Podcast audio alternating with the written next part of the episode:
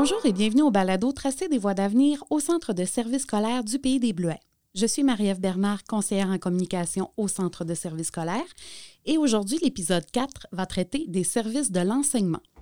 Je suis accompagnée de Mme Chantal Simard et de Mme Émilie Routier, qui sont respectivement directrices et directrices adjointes par intérim des services de l'enseignement. Bonjour, mesdames. Bonjour, Marie-Ève. Bonjour, Marie-Ève. Tout d'abord, j'aimerais que vous parliez de la mission et de la composition de l'équipe des services de l'enseignement qu'on appelle communément les services éducatifs. Les services éducatifs sont au cœur de la mission du Centre de services euh, scolaires du Pays des Bleuets.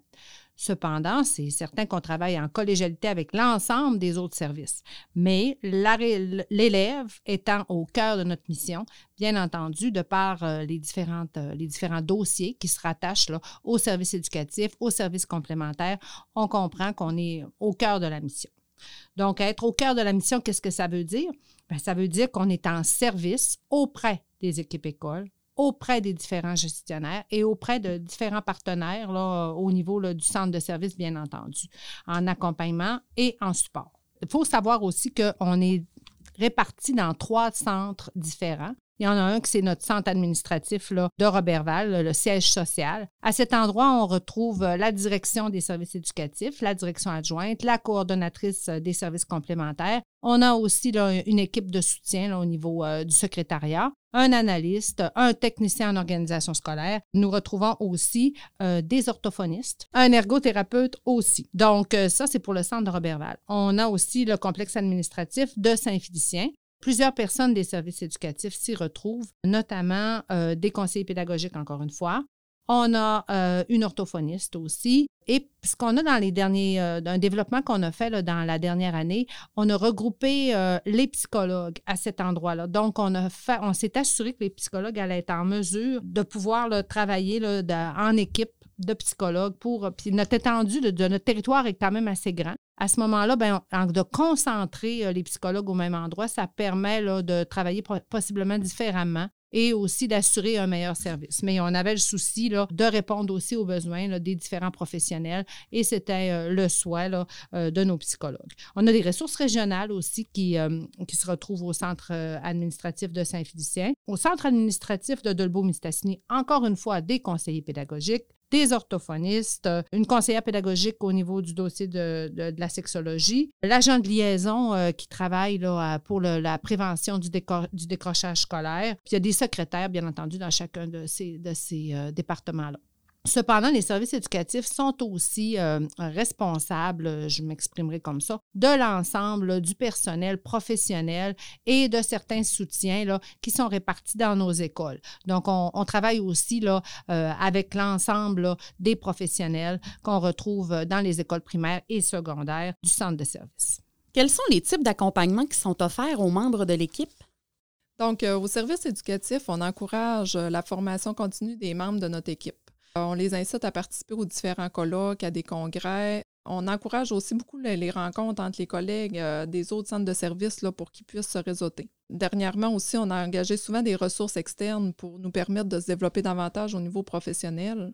On a aussi une très grande ouverture pour que nos intervenants puissent suivre des formations universitaires. Notamment dans les dernières années, on a eu les conseillers pédagogiques qui ont pu s'inscrire à un micro-programme à l'Université de Sherbrooke. Le temps était reconnu sur les heures de travail, les frais d'inscription étaient payés, donc euh, c'était euh, très avantageux à ce niveau-là. Et si on regarde euh, du côté du personnel dans les écoles, particulièrement les enseignants, quel support est-ce que les services éducatifs peuvent offrir? Bien, on a des possibilités accrues de développement professionnel. Les conseillers pédagogiques, entre autres, font beaucoup d'offres de formation au cours de l'année. On offre de la formation, on offre aussi beaucoup d'accompagnement, donc selon les besoins. Ça peut être euh, avec les équipes écoles ou euh, pour des enseignants là, de façon plus individuelle. On utilise aussi, dernièrement, on a développé un site web des services éducatifs qui contient une panoplie de ressources euh, que ce soit pour utiliser le numérique ou d'autres sujets pédagogiques qu'on traite lors des formations. On utilise là, cette plateforme-là pour pouvoir y déposer euh, beaucoup de matériel. Sur ce même site-là, ce qu'on a fait aussi euh, dernièrement, on a créé un petit calendrier de formation où est-ce qu'on peut indiquer d'abord aux enseignants quelles sont les formations, les accompagnements qui sont offerts durant le mois. Mais euh, l'avantage aussi qu'on a avec ce calendrier-là, c'est que les enseignants peuvent se joindre à des visioconférences directement par le calendrier. Donc, ils ont juste à, cliquer sur le lien. Donc, c'est soit pour de la formation ou on a aussi travaillé beaucoup à offrir du dépannage. Donc, euh, avec la pandémie, on a mis ça en place pour offrir entre autres le dépannage numérique. Mais euh, l'idée, c'est poursuivi, entre autres, pour le dépannage auprès des enseignants orthopédagogues aussi. Donc, euh, de plus en plus, c'est euh, une façon de faire qu'on a développée qui semble être très appréciée de la part des enseignants. J'aurais aussi envie de parler de tout ce qu'on est en train de mettre en place au niveau du programme d'insertion professionnelle. On est en train de revoir ce programme-là pour s'assurer qu'on a une variété de dispositifs qui est offert aux nouveaux enseignants. Donc, euh, tout ça va être justement là, présenté euh, prochainement là, euh, à toutes les, équipes des différentes écoles. On offre aussi de la formation auprès du support, auprès de tout le personnel du centre de service, là, notamment là, tout ce qu'on a fait en, lien avec le numérique, là, encore une fois en lien avec la pandémie. on s'est assuré d'offrir ce support-là à l'ensemble des membres du personnel. Vous parlez beaucoup d'outils au niveau du numérique. Justement, comment être innovateur et avant-gardiste dans les méthodes de travail et dans la façon de rejoindre les gens?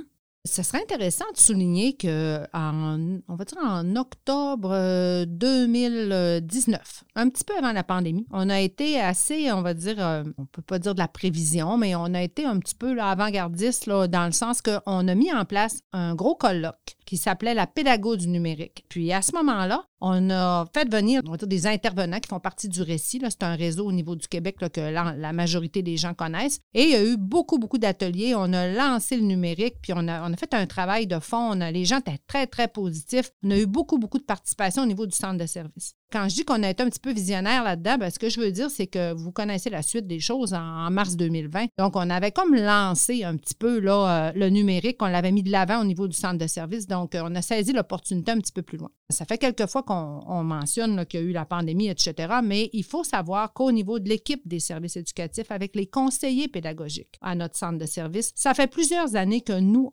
nous travaillons à l'aide de la visioconférence. Donc, on avait quand même une certaine aisance avec tout ça parce que notre territoire est grand. Tout à l'heure, je vous ai parlé du fait qu'on avait trois centres administratifs différents. On avait souvent des rencontres où on était en visioconférence à des moments où, je vais vous le dire, le reste de la région ne l'était pas vraiment parce qu'on a amené cette façon de travailler au niveau de la région, puis ils ne voulaient pas nécessairement embarquer avec nos collègues au niveau des services éducatifs. Mais à ce moment-là, avec l'équipe, on a travaillé comme ça. Mais non seulement on était en visioconférence, mais les conseillers pédagogiques étaient déjà dans des documents là, comme de partage euh, web, comme Google Doc ou autre chose, autre, autre type d'outils collaboratifs euh, web. Donc, moi, je considère que chez nous, là, au niveau des services éducatifs, on avait quand même, euh, on était quand même assez visionnaire, puis on était quand même euh, assez avancé pour les raisons euh, que je viens de, nommer. Puis ça, ça a continué, on a saisi les opportunités, puis ça a devenu là, une façon de travailler qui était un petit peu plus, on va dire, facile à mettre en place. Donc, les documents collaboratifs, etc. J'ai dit les CP, les professionnels, là, travaillent tous là, dans des approches qui sont davantage collaboratives. Là. Puis nos conseils pédagogiques, il faut savoir aussi, puis même d'autres corps d'emploi, participent là, à différents comités nationaux, à des comités d'élaboration d'épreuves. D'ailleurs, Mme Routier, qui est avec moi aujourd'hui, a déjà, comme conseillère pédagogique antérieurement, a déjà participé à l'élaboration des épreuves de sixième année, des épreuves obligatoires en mathématiques. Donc, on va chercher de l'expertise un peu partout. On s'assure que nos, nos conseillers, puis d'autres je vous le dis, il y a quand même d'autres corps d'emploi, mais c'est sûr que les conseillers pédagogiques, ben, pour qu'ils soient à l'affût de tout ça, on s'assure qu'ils ont la chance d'intégrer des équipes de travail un peu partout au niveau du Québec. Des chercheurs universitaires aussi. Euh, il y a des projets novateurs avec euh, l'UCAC, mais avec l'Université de Montréal, Rimouski, etc. Donc, euh, c'est vraiment intéressant là, de voir là, comment on est capable de soutenir les gens qui viennent travailler chez nous au, au, niveau pédagogique et autres. Et au niveau de la transmission d'informations auprès du personnel concerné, ben, c'est certain qu'au service éducatif, on a la responsabilité de promouvoir et de partager toutes les nouvelles connaissances et des informations aux euh, différents intervenants scolaires. On a choisi d'utiliser différents médiums pour essayer de rejoindre le plus de personnes possible. Certainement qu'on utilise beaucoup euh, nos listes de distribution au niveau des courriels. Ça, c'est vraiment la, base là, pour nous. On a essayé aussi d'être euh, un petit peu innovateur là, dernièrement. On a travaillé à faire des capsules, entre autres, qu'on appelle la capsule de la minute numérique. On avait le souci là, de, soutenir les milieu là, dans le développement de cette compétence-là. C'est des capsules qui sont envoyées là, de façon mensuelle. On les envoie à tous les membres euh, du personnel là, pour que tout le monde puisse en, bénéficier. J'en ai parlé un petit peu tout à l'heure aussi de notre site web, qu'on est quand même euh, très fiers de ce développement-là au niveau du site web. Ça nous permet justement de transmettre notre information. On présente d'abord l'équipe des conseillers pédagogiques. Et on dépose aussi euh, beaucoup de ressources qui sont en lien avec le numérique. Ça, c'est vraiment la, première euh, section qu'on a développée pour répondre aux besoins qui étaient présents. Mais on, dépose aussi tout ce qui est en lien avec les disciplines. On a aussi quelques conseillers pédagogiques qui utilisent des infolettes. Donc, on s'assure à partir d'infolettes qui sont transmises dans les courriels là, que toute l'information qu'on entend là, de l'extérieur, que ça puisse être acheminé là, dans nos écoles auprès des enseignants, entre autres. Qu'est-ce qui caractérise l'équipe des services éducatifs? Nous sommes une équipe qui veut travailler puis qui travaille en collaboration. C'est au cœur de nos valeurs, c'est de travailler de façon collaborative avec les différents partenaires, oui, au sein des services éducatifs entre nous, mais bien entendu avec les autres services, avec les écoles et euh, tous ceux qui gravitent autour de l'élève. Une gestion participative, c'est super important parce que quand on fait partie de la solution, on ne reste pas pris dans le problème. Puis, quand on a une, responsabilité partagée, quand il y a une problématique, c'est beaucoup moins lourd sur les épaules de tout le monde. Puis, on essaie de trouver des solutions ensemble à différentes problématiques qui nous sont ramenées pour permettre à nos élèves de réussir au niveau pédagogique, au niveau scolaire, mais au niveau éducatif aussi. C'est super important. Les différentes pratiques dont je viens de faire mention sont au cœur de la façon dont nous travaillons avec l'ensemble des partenaires. Ça, là, ça amène un sentiment d'efficacité personnelle grandissant. Puis nous sommes une organisation apprenante à tous les niveaux. Et il faut savoir que si vous venez nous, vous joindre à nous, si vous avez le goût de venir travailler au centre de service, on est là pour vous soutenir. Tantôt, Émilie a, parlé de notre, de notre plan, de notre planification de, développement professionnel, mais bien entendu d'insertion professionnelle. Donc, on est là pour le faire vivre, le bâtir. On ne demande pas mieux que partager l'expertise de tout et chacun pour euh, qu'on soit de plus en plus apprenant. Chantal, j'ajouterais aussi qu'on mise beaucoup sur l'intelligence collective. De plus en plus, quand tu dis qu'on travaille en collaboration, je pense que c'est là-dessus aussi qu'on veut miser, là, de, d'être ensemble dans une équipe où est-ce que chacun là, va avoir quelque chose à apporter. Et en terminant, est-ce qu'on retrouve des caractéristiques communes chez les gens qui travaillent au sein de l'équipe des services éducatifs? Qu'est-ce que ça prend pour travailler là? Mais ben, moi, je vais vous dire, là, puis Émilie pourra, pourra continuer là-dessus, là, pourra renchérir.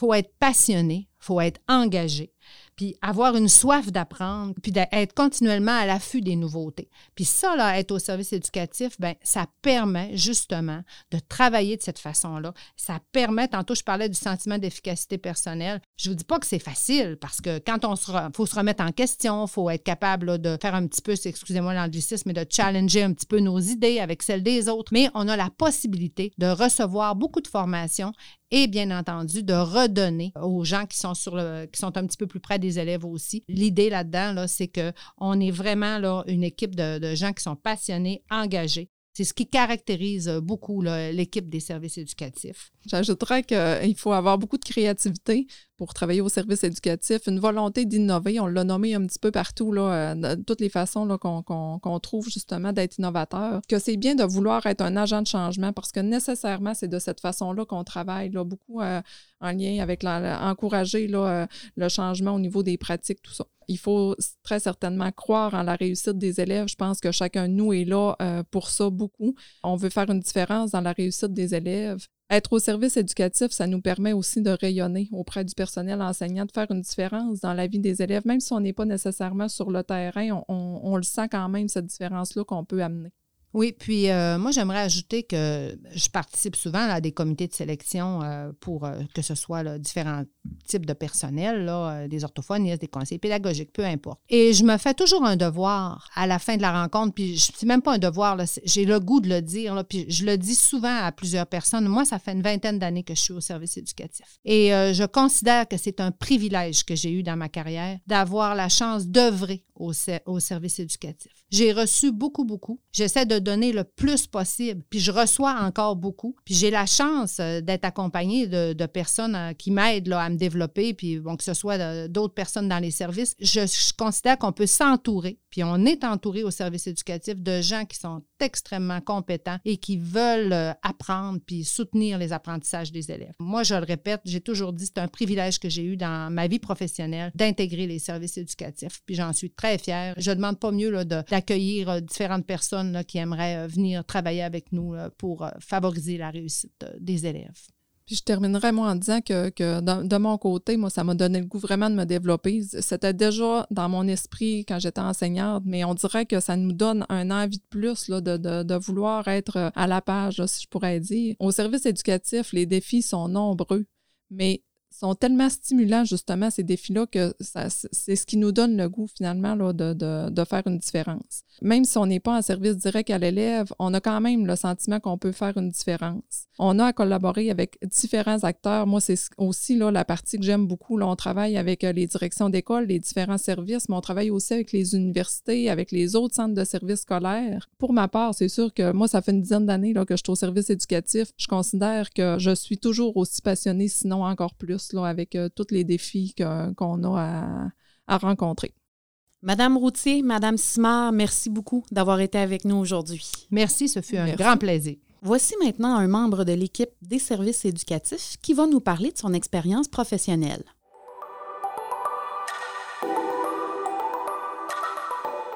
Je m'appelle Mélanie Bédard, je suis conseillère pédagogique en adaptation scolaire. Ça fait maintenant cinq ans que je fais ce travail-là euh, après avoir passé 15 ans à enseigner en adaptation scolaire, justement. Mon quotidien, bien, en fait, il n'y en a pas vraiment de quotidien. C'est une des choses que j'aime le plus dans ce travail-là, c'est qu'il n'y a pas une journée qui est pareille. À certains moments, je suis dans les écoles avec des élèves, parfois avec des enseignants, des directions, des TES. Donc, tu sais, mes fonctions, c'est vraiment de former, d'accompagner, de conseiller les équipes écoles puis les intervenants qui œuvrent directement auprès de l'élève. Puis c'est vraiment plaisant, justement pour ça. Il n'y a pas une journée pareille. D'autres moments, je suis au bureau en train de créer des choses, d'innover dans le but toujours de donner le meilleur aux enseignants pour qu'eux puissent faire leur travail dans les meilleures conditions possibles.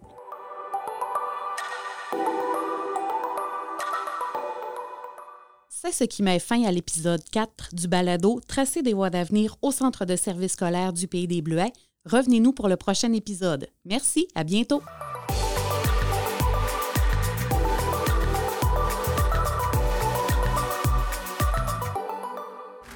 Ce balado est produit en collaboration avec la Télédio du Lac.